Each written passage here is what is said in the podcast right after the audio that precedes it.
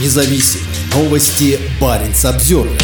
Россия делает большой шаг вперед в освоение Арктики. Первый плавучий СПГ-завод отправился из Мурманска в сторону Гедана. Вскоре после посещения Владимиром Путиным Центра строительства крупнотоннажных морских сооружений, платформа весом 640 тысяч тонн отправилась из Белокаменки под Мурманском в порт Утренний в Обской губе.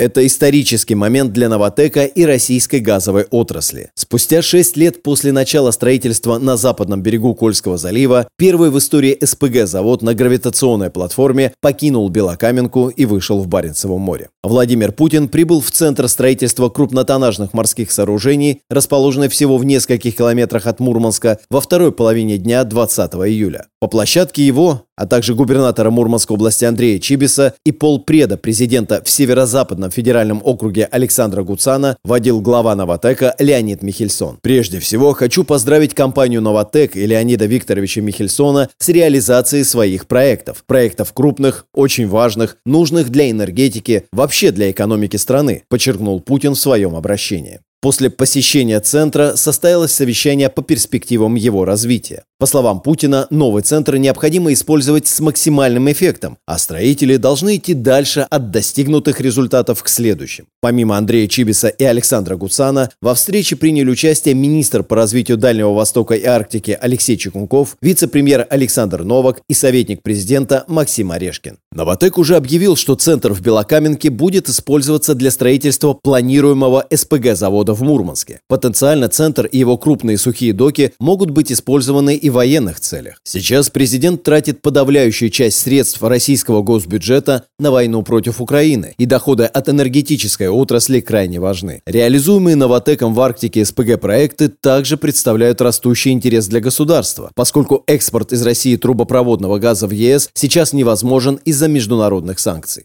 Всего через несколько часов после отъезда Путина из Белокаменки сооружение весом 640 тысяч тонн и высотой более 110 метров при помощи буксиров покинуло Кольский залив. За огромной установкой, сопровождаемой пятью судами обеспечения, двумя буксирами и спасательным судном, могли наблюдать многочисленные местные жители, в том числе и в соседнем Североморске, главной базе Северного флота. В воскресенье утром суда находились восточнее острова Кильдин. Караван пройдет через Карские ворота в Карское море, а затем обогнет полуостров Ямал севера и войдет в Обскую губу. Переход протяженностью более двух с половиной тысяч километров займет больше недели. Погода по маршруту ожидается хорошая, с небольшим ветром. Судя по картам Российского научно-исследовательского института Арктики и Антарктики, к северу от Ямала суда могут попасть в дрейфующие льды. Огромная конструкция, состоящая из 14 модулей, поставленных производителями из Европы и Китая, является одним из основных элементов проекта Арктик СПГ-2. В Белокаменке планируется построить еще две аналогичных технологических линии и отбуксировать их на месторождение Утреннее на Гаданском полуострове. Все вместе они смогут производить почти 20 миллионов тонн СПГ в год. Для этого привлечено не менее 4 тысяч рабочих, большинство из них из Китая и стран Центральной Азии. Предполагается, что при выходе на проектную мощность на Arctic SPG-2 будет работать около 15 тысяч человек.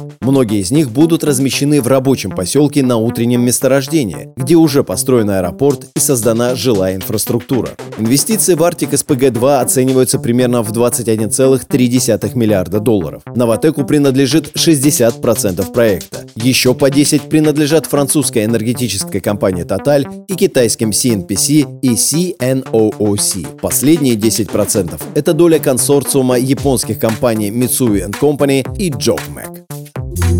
Парень Самсервер